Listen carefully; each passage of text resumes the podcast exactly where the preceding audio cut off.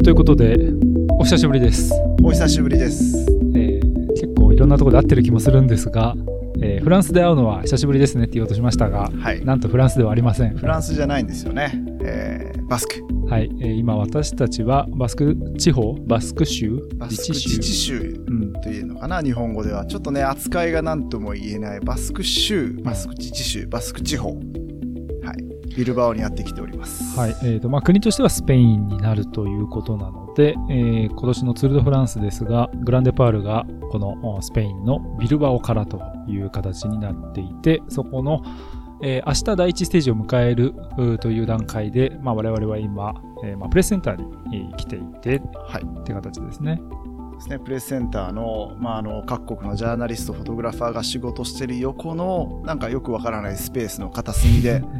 えーこの収録してるところを今ツイートしました。はい、写真ありがとうございます。はい。まあ、皆さんそれも見ていただければと思うんですが、まあ、あの、アランベールデイリーツアーということで、昨年もお届けしてきたツール・ド・フランスの、まあ、毎日のデイリーポッドキャスティングなんですが、今年は、まあ、今年もやるんですけど、今年は、まあ、ホテルでの収録ではなくてですね、あの、まあ、できるだけフィニッシュ後などなど、プレセンターなどでね、ちょっとこう、現地の環境なんかも若干入ってもいいかなというような形でお届けしていきたいんですが、しっかりとマイクも準備しまして、はい、はい、昨年はですね、だいぶあの音質に関してのご意見をたくさん、そうなんですね。、はいい、や、これ、旗から見たらすごい立派なポッドキャストの収録になってるからね。えーと立派じゃないみたいな言い方をされると心外ではあるんですが、立派でございますはい、立派なものになればいいと思ってますが、えー改めてですね、えーアランベールデイリーツアーという形で、えー自転車ライダーの小俣ゆふたとフォトグラファーの辻圭が2023年のツール・ド・フランス現地からお届けするポッドキャストプログラムです。今年のプログラムはキャニオンジャパンとあたり前田のクラッカーでおなじみ前田製菓のサポートでお届けします。ありがとうございますあ。りがとうございます。数日に一度は現地で取材をしましたキャニオンとあたり前田のコンテンツもお届けしますのでお楽しみください。えー番組を継続するためにぜひこの2社をご利用ください。えーキャニオンからは本ポッドキャストリスナー限定のクーポンコードが発行され、前田製菓は自転車乗りに人気の行動食クッキー Way2Go が発売中です。ポッドキャストの概要欄にリンクがありますのでチェックをお願いします。ということでこんな、えーちゃんと宣伝も入れるほどのすごいね。はい、ポッドキャストということで、本当に、あの、まあ、今のは形式的なものですけど、はいかなり、えーありがたいことに。本当に、はい。いや、もうありがたい話でございまして。はい。まあね、あのー、二社様、あの、中の人たちをよく知ってる、そしてみんなサイクリストということで、はい。まあ自転車乗るのも好きやし、やっぱ見るのも好きっていうのをもう肌で感じてるので、こういったサポートは本当にありがたいところですね。はい。ということで、まあ、今年もお届けしていきますという形なんですが、まあ、えっ、と、我々は、まあ、関西と関東から、あー違うフライトですけれども、ほぼ同じような時間のお便に乗り合わせて、えーパリに着いてということパリにで、えー一昨日ですね、もう一昨日の朝に、まあ、パリに着いて、はい。えーレンタカー2台体制で、そうですね。まあ昨年は、えーイタリア人二人、日本人二人という、えー、デコボココンビで、えー一台のバンにね、えー同乗して、えー、3週間回ったんですけども、今回は2台うん。車ということで、まあ2台ともレンタカーで、えー、まあシクロワイヤードの、えー、磯部くん、磯部壮くんも今回は、えーこっちに混ざって、あとはイタリア人のフォトグラファーのルカ・ベッティに、まあ自分のね、ちょっと相棒というか、まあ自分も今回はそのベッティにの、まあ、 Sprint Cycling Agency という、えーエージェンシー、まあ写真のエージェンシーの、えー登録なので、まあ彼と一緒に動きながら、まあ宿もレンタカーもいろいろシェアしながら一緒に行動するという、えーツールドフランスですね。うん。で、まあ、その初日はパリから、えーボルドーまで、まあ、ビルバオまで車で行かなきゃいけないということで、まあ、さすがに一足ではいけないということで、そうね、距離にして、えー、940キロぐらい。まあ、1000キロ弱。1000ああなかなかあるね。だったので、まあ最初、ボルドーまで600キロぐらいだったっけな。そうですね。6時間ちょっとかけて、えー移動して、ボルドーで泊まって、そこから、まあ3時間、4時間かけて、ビルバオに入って、ビルバオ空港に着いたルカ・ベッティーニをピックアップして、えーまあそれが昨日、29日か。で、チームプレゼンテーションがあって、っていうとこでしたね。うんはい。で、えーまあ、このビルバオという街が、まあ、その、グランデパールをホストするということで、まあ、街もだいぶ、こう、ツール・ド・フランスウェルカムというね、雰囲気もあってなんですが、まあ、なんといっても、昨日のチームプレゼンテーション、すごい人が来てました。ねあとすごい雨だったね。あの、バスクはね、結構こう、雨がちだっていう話もね、昨日聞いたりしたんだけども、それ、なんか僕は全然イメージなくて、バスクって晴れてるようなイメージだったんですけど。でも自分も過去に、まあ、ブエルタでこのバスクに来た時も、晴れの日と、あ一日の中に晴れ、晴れと雨があるみたいな。うん本当にこう移り変わりが激しいっていうのも、まあ地中海、まあビスケー湾、あとまあカンタブリア海になるのかな。からまあ吹き込むこの海風によって常に雲が流れてて、その雲の、えー様子に合わせて雨が降ったり、本当に晴れたり、ピカッと晴れたらまた雨降ったりみたいなのが、割と年中あるような、それがバスクなのかなっていうところですね。だから、あの、道路自体は雨慣れしてるというか、ああ、なるほどね。うんだから、めちゃくちゃ滑りやすいっていう感じでも全然なくて、うん、それが、まあ、この地域の、まあ、この地域に限らず、もう、そのスペインの今、北東部やけど、そこから西に行くと、アストリアス州とか、はい。カンタブリアとか、あとガリシアとか、うんうん。そういう州はどことも雨がもともと多いから、まあ、そういう、ね、えー雨、雨慣れしてる道、うん。そしてみんな、選手人も含めて、うん。うん。雨慣れしてるっていうのが面白いね。うん。まあ、昨日そのボルドーから国境を越えてバスク入ってて、国境を越えた瞬間からちょっと山がちというか、うん地形が急に変わったっていうのも不思議だなと思ってたんですけど、まねあ、そういうあれなのかな？ちょっとこう、そういう地形もまた雲が溜まりやすいみたいなところもあるのかしら？まあ、おそらく、その、まあ、上昇気流が起こりやすいとか、おそらくそういうのもあるんだろうし、まあでもこの地形で育ったら、それはクライマーになるわっていうそうだね。ような、本当に川沿いしか平坦路がないっていうような地形やから、まあそれはバスク出身の選手、まあスペインはざっくり言うと、クライマー系多いけど、うん中でもやっぱりバスクの出身選手はね、伝統的に、えー昨日のチームプレゼンテーションでもいろんな、インドゥラインだったり、うん、そうでした、ね。まあ、インドゥラインは例に挙げたけど、TT 早かったけど、うんなんかそういう上りに強い選手が生み出しやすい地形っていうのはあると、あると思います。で、まあ、そのやっぱりバスクというと、世界の自転車文化の、まあ、ある種の中心でもあるっていうね、言い方もされますけれども、実際昨日のチームプレゼンテーションですごく、まあ、バスク人選手 B 期というかね、もちろん、あの、MC の人たちもすごく、うん。あの、地元のバスクの選手だよっていうのをいつも結構伝えてたんですけど、まあ、思ってたよりやっぱ多いなっていうのも、多いね。うん、思いました。だから、まあ、人数で比較するともしかするすると昨年のデンマーク、コペンハーゲンの方が人の入りっていうのは多かったかもしれないあ、。それでも。うんやっぱりそのデンマークのこの今の勢い、うんまあ、ムーブメントというか、まあ、流行りうん。っていう感じのすごく感じた。その勢いをすごく感じたけど、それに対してまたちょっと違った盛り上がりというか、もっと染みついた、長年こう培ってきた自転車競技人気みたいなものをすごく感じた。うんな昨日はまあ実際その、やっぱり基本的にはね、選手の名前一人一人コールされて、わーってこう拍手が起こるんだけれども、うん。人気のある選手はやっぱりね、目に見えてこう、わーって盛り上がり方が、うん。まああって、どうだろう、バスクの選手はもちろんすごく盛り上がってたけど、僕もちょっとそれ思ったのは、あの、いわゆるチャンピオンと呼ばれてきた選手たちに対しての、なんか、やっぱり声援の大きさっていうのが、すごいそうね。大きいなと。そう。だから、まあ、例えばマチュー・ファンデルプールだったり、うん Aquí llega Matthew Van Der Poel. じゃあ誰が一番声援が大きかったかって言われたらちょっとまた難しいけど、ああ、そうですね。でも、どうだろう？僕、昨日、だからその、まあ、総合的な選手って意味でいくと、最後に出てきたビンゲオよりうん、ポカチャルの方が大きかったなと思あポガチャルの方が大きかって。ったそれは感じた。うん。まあでもユンボは、まあワウトの声援も大きかったし、うんちょっと分散してるのかなっていうのはうんあったけどね。まあポガチャルはさすがにやっぱすごかったね。ううんん。まあ、あとはスペイン系の、もちろんね、バスクの選手だったりもするわけだけれども、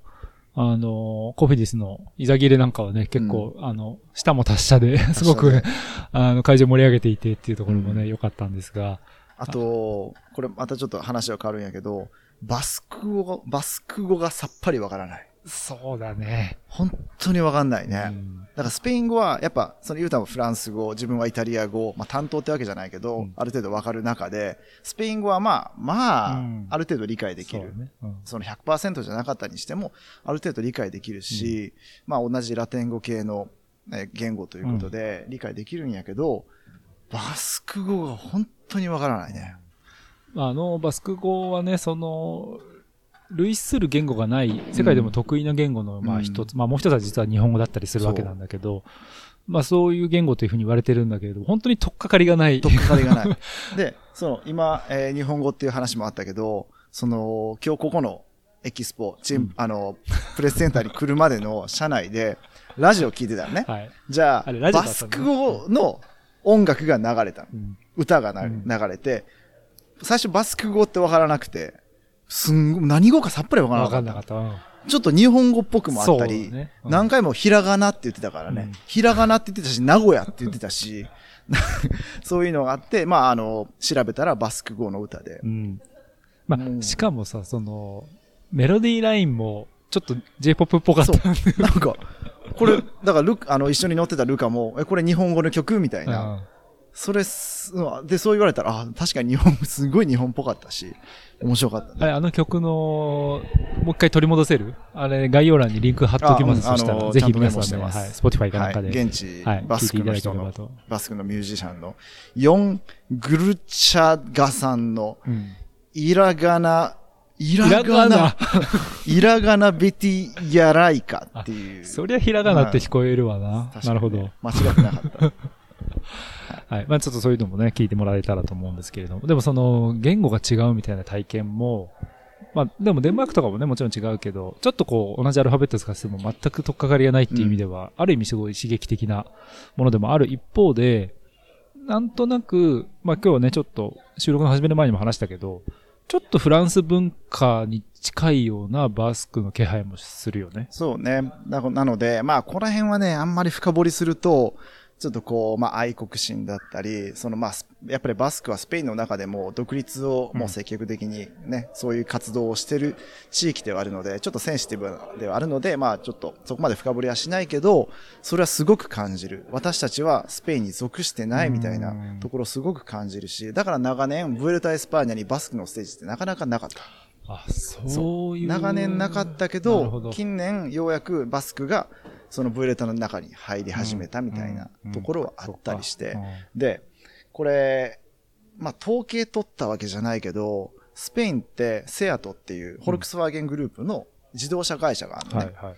なので、もう他のスペインのあの地方に行くと、セアトがすごく多いの。うんもう地元スペインの、えー自動車メーカーだから。うんうんでも、パッとこのビルバオに来て見ましたら、セアトが少ないの。なんかすごいフランス車が多い。そうね、そういう印象だね。うんで、あの、これはユータも言ってたけど、昨日のチームプレゼンテーションでも、フランス語をみんな理解してるような雰囲気っていうのもあるし、なんかね、すごくそこは独特やなっていうのを感じるし、本当に意識的にスペインっていう感じがあんまりしてないかもしれない。ううんん、自分も。どうなんだろう？なんか、例えば、まあ、このビルバオって街に来てみると、まあ、すごく綺麗で、うん。まあ、ちょっとどうなんだろう。僕もあんまり他のスペインの街知らないけれども、なんか、なんとなくイメージ的には他のスペインの街よりも綺麗かなっていんそううね。印象もあるし、地下鉄とか電車関係もすごい綺麗やったしね。うん、あ、そうだね。で、あの、チームプレゼンテーションの会場が、あの、グッケンハイム美術館っていうことで、まあ、ニューヨークかな？に確か本館があるようなとこなんだけど、そういうなんかこの、外国のね、資本の、まあ、美術館の文館が、まあ、ここにある、スペインの、しかもバスクにあるっていうこととかが、まあ、なんかちょっと象徴的かなというね、うん気もしたりもしてすご。く近代的なうんと。ころ。まあ、古い建物も綺麗だったり、うん。なんか他の、まあ、スペイン、他のヨーロッパの街ともまた違ううん。印象を受けるビルバオの街ですね。まあ、田舎に行けば、それこそ高速で通ってきた道なんかを見ると、まあ、牛がいっぱいいて、うんうんうんこう、山の斜面にいろんな放牧されてる牛がいてみたいな、すごく田園風景、田舎の風景もある中で、突如としてこのビルバオだけすごく近代的な、うん、そうだうね。ん感じでね、昨日のご飯も美味しかったね。はい。まあ、あの再三ね、昨年の放送でも、まあ、プログラムでもお伝えしてきていて、まあ、普段はチェーン系のレストランしか行かないという旅なんですが、、まできれば、あの、地元のローカルの、あ、はい。あの。もちろん。産地のね、あの、そこならではのものを食べたいけどやっぱり時間的なものとか、そういう制約があるから、どうしても交通の便がいい、しかも夜遅くまでやってるチェーン系になる。まあ仕方ないけど、うんまあ今回はまだ開幕前ということで時間もあったからね、うん昨年、昨日、チームプレゼンテーションでびしょ濡れになったままい、やー、すごい雨だったねメでしたね。。で、まあ今回は、そのルカ・ベッティーニっていうイタリア人と、彼とシェアしてるスペイン人の、まあゴメス、フォトゴメスっていうところの同じえー同年代のルイスっていう彼が、まあ、このバスクの3日間だけ帯同するんやけど、うんそのルイスも、えーこのバスク系の家系ということで、お父さんここに親族もいて、ね、まあ、このビルバオにすごく詳しいから、彼と一緒にそのバスク料理をね、うん。食べったのすごい面白かった。だし、すごく美味しかったね。チャコリも美味しかったしね。まあ、はい。チャコリはだから白ワインではないけど、まあワインみたいな乗り物で、その、えー名前が、ゴルカ・イザギーレゴル。カイセギレ、ゴルカイセギレ チャチャコリを、うんはい、美味しかった。はいいただきましたね。あれまあ、何杯でも飲める。飲めるね。なんかチャコリは白ワインだけど、ちょっと度数がす低いらしいね。低いねだから、うんまあ、スイスイ飲めちゃう。から逆にすごい酔っ払うんだみたいな話もね、あったけど。うんで、ゴルカ・イザギーレ・チャコリは、まあ、あの選手のゴルカ・イザギーレではないと。ないと うんただ、まあ、え、綴り一緒だったかなほぼ同姓同名かな、うんああっていう感じだったんですが、まあ、そんなところにちょっと自転車の縁を感じたりもしつつでしたけど、ご飯はすごく、なんていうか、魚がやっぱり、魚がすごく海鮮物が美味しいというかフレッシュうん。に扱われてるなっていうのはすごい印象的で、っていうのも自分たちが泊まってる宿から、まあ宿に朝ごはんがついてなかったんで、すぐ近くの、まあ、バールというか、イタリアでだとバールだと、こっちだと何ていうのかな。うんまあ、夜はお酒も出すし、朝からやってて、まあちょっとした軽食うんも出すようなところに行く道中、魚屋さんがあって。すごい品揃いが良かったラインナップ良かった。そう。で、あの、割と日本でも見る魚そうだね。が多くて、それこそ、うっかりカサゴが一番手前にあったの。とかい。うっかりカサゴっていう魚がいるんですよね。あのーまあ、岩崎龍太が釣るのが得意なうっかりカサゴなんですけども、自分もね、あの、この間のはい。2週間前かの最後に釣ったのがううっかりカサゴでしたけど、えー他にもヒラメがいて、ニベがいたりして、ねなんかね、すごくうん日本でも馴染みがある魚が、あんこうとかもいた。あんこもいたそう。しかも、なんか見た目新鮮だった。そうだね。すごく流通うんしてるんやなっていうのがありましたね。僕らさっき、さっき通ったんですよ、午後、昼過ぎくらいかな。うんにちょっと見てたら、あの、お姉さんが、はい、入ってみなさいみたいな感じでああ、じゃあ見ますって言ったけど、その時にもう店内にね、7、8人くらい人がいて、うん。こんな売れてるんだと思ったからね。あみんなどういう料理をしてるのかすごすごくく知りたい。ね。でも、自分が朝行った時の手前にあったアジなんかは、なんか少なくとも昨日、もしくは今あ朝上がったぐらいの新うん鮮さだった。最近のねうん。まあ、フリッターとかにするのかな多分なって感じ、刺身でもた、まあでも多分刺身でもいけるぐらいの新鮮度のうん魚もちらほらあったから、うん、いや、面白いな。そうやった、そういうあたりもね、言語だけじゃなくて、そうだね。なんかこう、日本にも通じるみたいなところがあるのかな。確かに。あと、まスクで言うと、まあ、ザビエルだったりね。あフランシスコ・ザビエそうル。フランシスコ、うんザビエル、まずシャビエルシャビエル、ハビエル？ハビエルうんとかもね、まあ、バスク系の、もしかしたらリオか、リオ派かな。まあ、うんでも、こっち系の名前やし、うんまあ、自分、まあ、堺出身なんで、堺にはザビエル公園というのが ありまして、自分が行ってた高校のすぐ横にね。ザビエル公園があったりしてるんで、昔からなんかこう、あザビエル、ザビエル、このハビエル、シャビエルみたいな、ね、バスク。全然関係ないね。そうだね。うんまあ、あの、ちょっと、つながった話にすると、あの、まあ、磯部くんが元パティシエっていうことで、で、磯部くんはやっぱりそのパティシエの目で、あの、バスクを見たみたいで、結構その郷土菓子みたいなものはうんうんうん面白いって言ってね、言ってましたね。まあそういったところも。昨日もだって最終的にデザートまでしっかり食べたからね。そうだね。あれ最後何やった？あの甘い、美味しそうやったあれは僕のやつはクレームブリュレみたいな形だったけど、あの、クロック、え？クロックムッシュだっけ？うんクロックみたいなのがみたいなのも出てきた。出てきたからね。まあ本当に。だからまあ、スペインの料理も味わえるし、その中でもやっぱバスクらしいうん食べ物もいっぱいあって、うんいやー、食はこれいいな。よねまあ、人に言わしたらビルバオよりもサンセバスチャンの方がいいとか、そうだね。サンセバスチャン今多うん分世界の美食をリードするって言われているけれども、だからまあ、明日、明日だ、第一ステージはビルバオフィニッシュやけど、第二ステージは、えーサンセバスチャン、ドノスティアうんフィニッシュなんで、そっちでご飯も食べれたらなと、うんうん思ってます。いいですね。そうか、あの、サンセバスチャンね。あの、まあ、ちなみに、まあ、ちょっとあんまりご飯の話ばっかりしてもあれなんですけど、個人的にちょっと感銘を受けたのは、あの、盛り付けとうん。お皿が良かった。あ、そうね。うんなんかそのあたりに美意識みたいなのがすごくあ高いなと思ったね。まあ、行った店がそうやった可能性うんまあはあるけどね。そうだねうんマルキーナっていう、まあ、地元の、ちょっといい、うんでもそんなかしこまってもない。そうだね。ううんん。まあね、あの、円安なんで、辛かった。ユーロ高でう、ちょっと会計見て、おおーってなったけど。でもまあ、あのまあでもあれはいい体験でしたね。はい。うんだし、取材期間中、一週間に一回一回もあんなとこ行かないと思いますんで、はい。い、いんじゃないかなと、えー納得させているわけなんですが、というわけで、まあ、あの、昨日はチームプレゼンテーションが終わって、で、今日はちょっと中休み的な一日、開幕前日という形にはなっています。そうね。まあ、ジローとかブエルタって開幕の前日にチームプレゼンをやるんやけど、ツールに関しては大抵2日前にうんチームプレゼンテーションがあって、前日はなんかこう、えーチームのミーティングだったり、あと自分たちはフォトグラファーのミーティングだったり、あと今日は、えー3時から UCI の。セーフティー、要ははい安全対策、こんなことをやりますうんみたいなそういう、あれ、ミーティングじゃないのか。まあなんか。講習と講習いうみたいな。か、でもあれだよね、うん。あの、サイクリストアライアンスとかも関わってて、っていう結構なんか、あの、いろんな組織が合同でみたいなのって結構珍しいんじゃないかな珍しいね。だから、まあ最近あの選手会のトップにうん。アダム・ハンセンが入ったことによって、いろんなまあ意見をまとめて、えーこの主催者だったり UCI にまあ助言というか、まあアドバイス、ん。えーアドバイスじゃないな。意見を提言をするっていうねん提言をするっていう活動がすごく明白、いろんなところで目にするようになったし、まあ自転車、まあジノメーダーの落車事故もあったところっていうのもあったりして、すごくそういったところに注目が集まるツールにもなるのかなっていう。そうですね。。あの、昨日はその、プレゼンの前に記者会見があったんだけど、結構毎回、あの、有力選手の記者会見で、えー入れ替わり立ち替わり、あの、選手が入ってきたんですが、結構その、し安全性に対する質問みたいなのが、まあ、選手に投げかけられたりとかもしていたんですが、ただ個人的にはちょっとそういう、あの、選手たちの回答を聞くと、なんか、どうなんだろうね。その、具体的にやっぱり選手にこう、どういう解決策を示す、あの、出してもらうかみたいなところは、ちょっと難しいのかなっていう、やっぱり、そこまでその選手は、うん。なんか、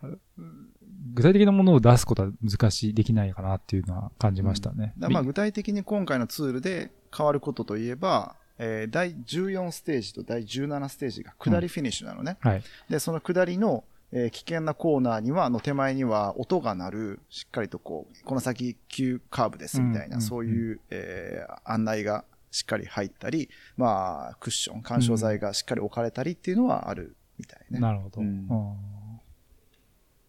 まあちょっとね、安全性、まあどうしてもそしてツールドフランスは、落車のないツールドフランスがないっていうのも事実ではあって、そうね。まあで、近年じゃあふ、まあ確かに増えてるような印象もそうだね。あるけど、うんでも同時に、まあここまでみんなスマホ持って、いろんなところで撮影してるから目に入ってくるっていうことも考えられるから、まあでもちょっと増えてるかなっていうのはあるかな。うんまあ機材がやっぱり進化して、スピードが簡単に出るようになったっていうのもあるかもしれない。うん。なんか前にちょっとね、あの、聞いた話なんですけど、まあ、機材の進化で、あの、速くなってるってことって、実際どういうことかっていうと、その単独ででも落車しととかが増えてるわけじゃなくて何が起きてるかっていうと、あの、ハンドル幅が狭くなったりとか、エアロ化が進んでて、要はもう集団全体がすごくエアロに今コンパクトになってて、うんスピードが出ると。で、その速度域が集団の中で上がっちゃってるせいでコントロールできない選手が出てきているっていう話もあるらしい。うん下りとかで。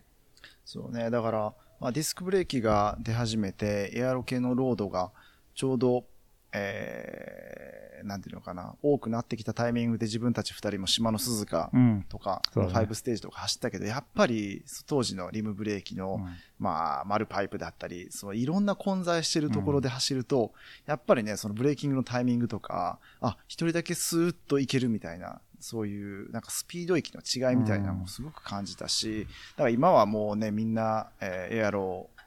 エアロ系に、えーもうエアロのことをしっかりと考えたディスクブレーキの、えーバイクに乗ってるんで、まあ平均的に自転車のこの流れるスピードっていうのは上がってるのはあるだろうね。だからブレーキングのパワーに関しては、えーディスクブレーキで上がってるだろうけど、それ、ね、こんな話でいいのかな？はい。まあまだ始まってないからねでもうんうんバイクは確実に速くなってるっていうのは、うん、あると思います。で、まあ、明日から第一ステージという形になるので、えっ、と、バスクが3ステージ続くのかな？あれ、そうね ?2 ステージ ?3 ステー2ジね。ステージが完全バスクの中で、バステ第3ステージでフランスに入る。うん。っていうところなので、うんまあ、まあ3日間、バスクですね。うん。まあ、フランスに入ったところで、まだそこもいわゆるバスク。フレンチバスクってそう、やつだよねフレンチバスクなので、なんかこう、そんなにいきなり言葉が変わるってわけでもなくて、なんかその辺も面白いよね。うんバスクがそのスペインとフランスに、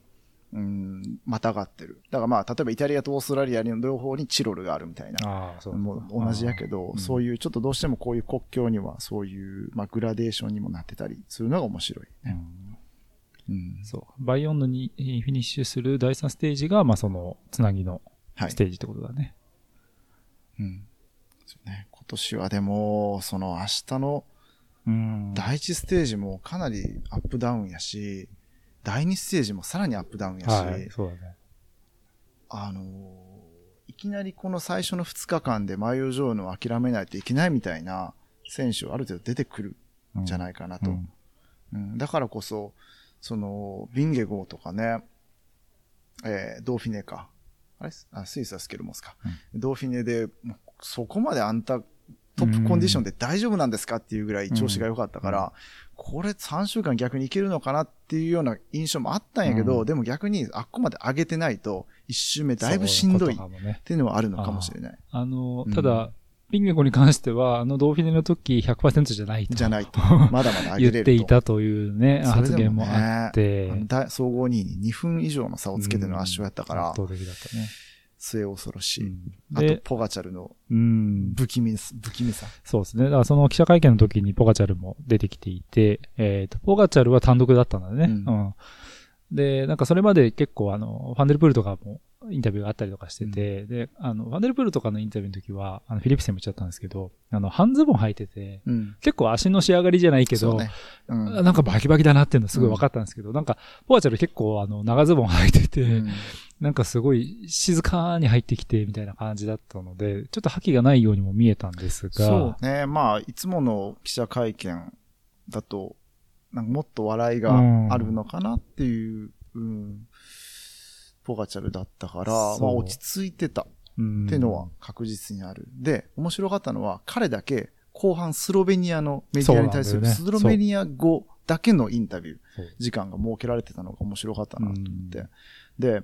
自分もそうやけど、例えば英語を話すと若干性格が変わるみたいな。はいはいはいはい。その語気が、うんなんかこう、イントネーションが変わるから、例えば英語を話すと、なんかすごい、うんなんかこう、アグレッシブに聞こえたり、うんイタリア語を話すとすごく、またなんか柔らかく感じたり、そういう言語による違いが出てくる人が多いけど、ポガチャルは英語もスロベニア語も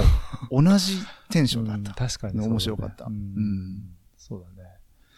まあ、あの、その一周目はやっぱポガチャルかなり、本来は楽しみにしてたって言ってたんだよね。うん。あの、激しいコースが続くから、うん。そこからもうバンバンやってやるぜっていうつもりが、まあ、その、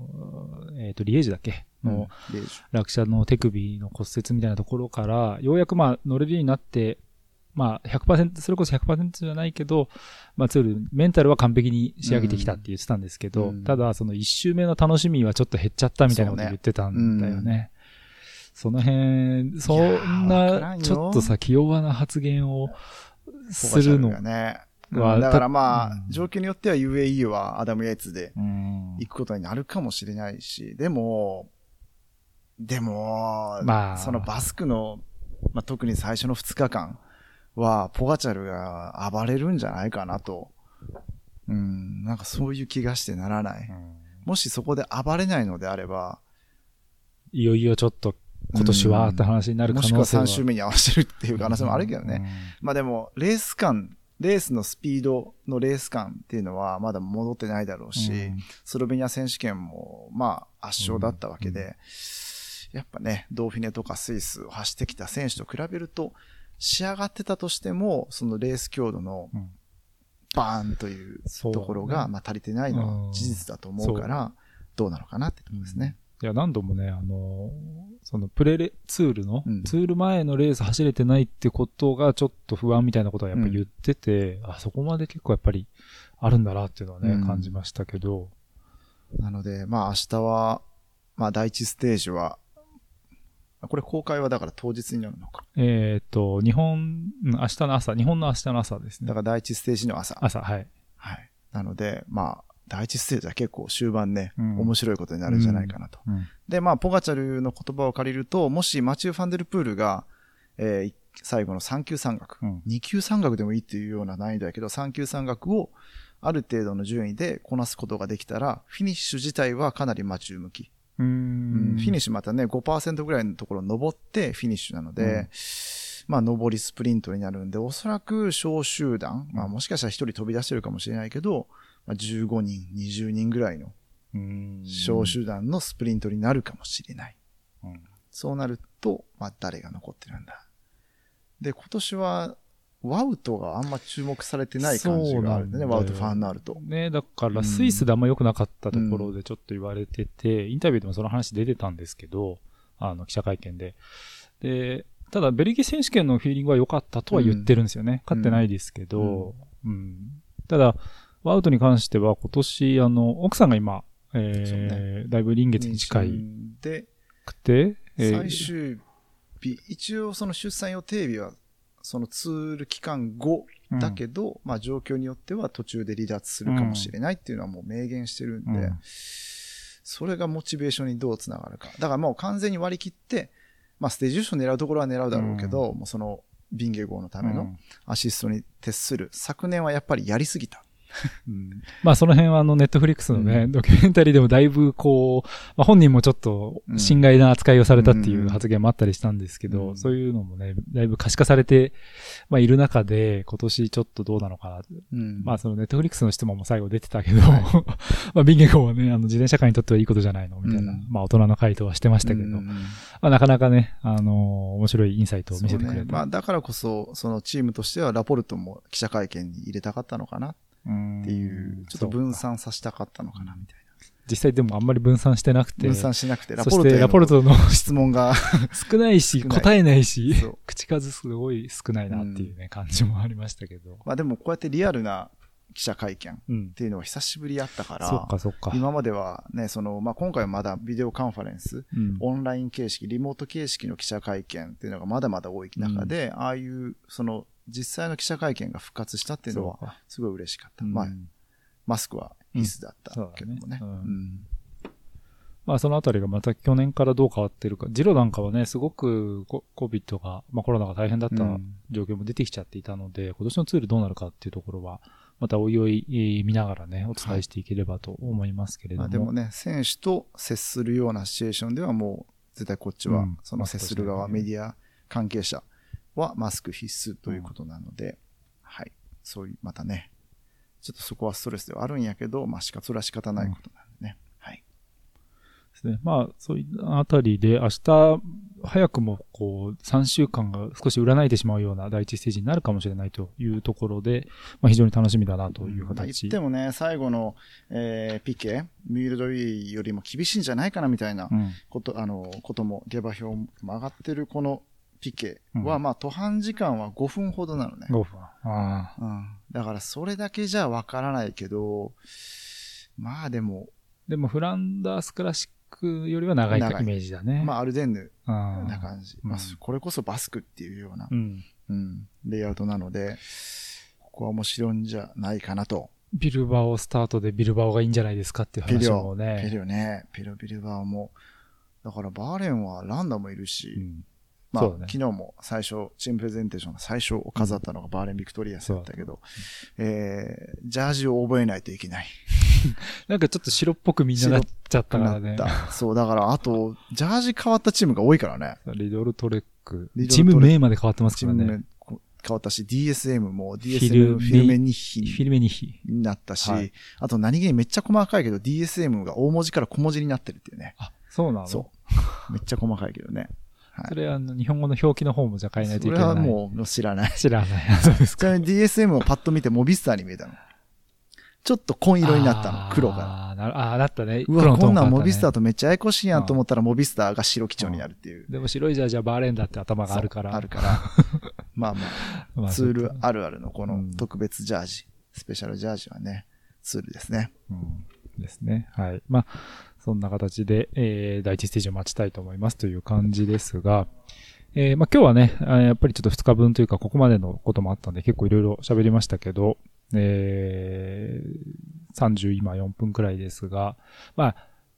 デイリーにね、お届けするというところで、まあ、昨年結構30分くらい毎回喋ってたんですけど、もうちょっともしかしたらね、毎日短くなるかなと全然短くても長くても。思うんですけど、まあ本当に何があるかっていう感じで、えー今後もね、お届けしていければと思いままあ、す。とにかくトラブルなく。うんまあ、トラブルは起こるものなので、うんトラブルが起こった時に、そこからさらにトラブルを広げないようにするっていうことと、うんその3週間あるから、あんまりこう前半から飛ばしすぎない。そうだね。それは本当に、そう思うよね。まあでも、飛ばしてしまうよね、ツール・ド・フランスやから。うん。やっぱりこうテンション上がっちゃうみたいなところはね、どうしても、まああるかなっていう感じですが。だから自分も、やっぱり、第一ステージからやっぱツールっていう感じなんで、うん。チームプレゼンテーションは正直撮ってても全然楽しくないうん。し、まあ雰囲気を味わうっていう意味では大事やし、仕事としては大事な仕事やねんけど、やっぱ明日からっていう気持ちがあるんで、今日はまだなんか体がオフ。そうだね。あのー、ケイニーはオフの時の激しいからね、去年のあの、えー、ツール男子終わって、女子の第2ステージの日の朝のもう電池の切れ具合もといったらぬけの殻やったからね。まあでもその、そのオンオフできるっていうのは大事なことだなっていうのはね、改めて思うけどね。はい。はい。ということで、まあ、じゃあ、そんなところでいいかな。まずは。まあ今日はね、あのーステージ0という扱いで、うんえーお届けしていきましたので、はい。えーまあちょっと機材の確認とかね、あとは、九段の音質がどうかとか、その辺の、あの、ちょっと編集なんかもこの後してみて、えーよチェックしていくっていう感じですが。今日何食べよ今日は、今日はちょっとあの、タパス系のって話もね、ピンチョスピンチョス、ピンチョス。ちょっとカジュアルに、あピエンチョスと、えービール。こっち、えーセルベサじゃなくて、スペイン語でセルベサやけど、なんつったっけな、バスク語であ、。そう。駅、駅っていうブランドがあって、うんバスクビール。それフレンチバスクで飲んだことがあったけど、こっち来て探してるけど見つないから、フランフランスのバスクでしかないうん。ビールだったのかな。まあでも、やっぱりこのツールならではのこの旅なんで、うん。その、毎日ステーキじゃなくて、毎日チェーン系のステーキじゃなくて、やっぱ現地のものをはい。今日もね、食べましょはい、そうしましょう。ということで、まあ、それも楽しみだなっていう形で、えー第0回目ですね。2023年で。まあ、あの、昨年は本当に皆さんに聞いていただいて、えーで、多くの温かいメッセージもいただいて、というところが後押しで、えー今年もできるは運びとなりましたので、まあ、引き続きね、あのー聞いていただいて、で、もしちょっと面白かったよという方は、なかなかポッドキャストは、あのーなんていうか、皆さんの声が届きにくい、うんあの、双方向になかなかなりづらい、えー媒体でもありますので、よかったらツイッターなんかで、あの、面白かったら面白かったよとか、あの、ご意見なんかも入れていただけたら嬉しいです。えっ、と、ハッシュタグデイリーツアー、えーアルファベットですね、デイリーツアーと、一続きで、えー今年ちょっとやっていこうかなと思っていますので、えーぜひそのあたりのツイートなんかもね、お願いできればと思います。ということで、えー第0回目お届けしてまいりました、バスク、えービルバオのプレセンターから、えーお届けをしていきました。えー共同ホストとして、えー、おまたゆふたと、う。えーフォトグラファーの土系でした。じゃあまた明日お会いいたしましょう。アドゥマンをバスク語で何て言うのか調べておけばよかっ調べてくんの忘れたた。な明日間に合うな。はいスペイン語やな。明日間に合うの、はいということで、えーまた明日お会いしましょう。さよなら。さよなら。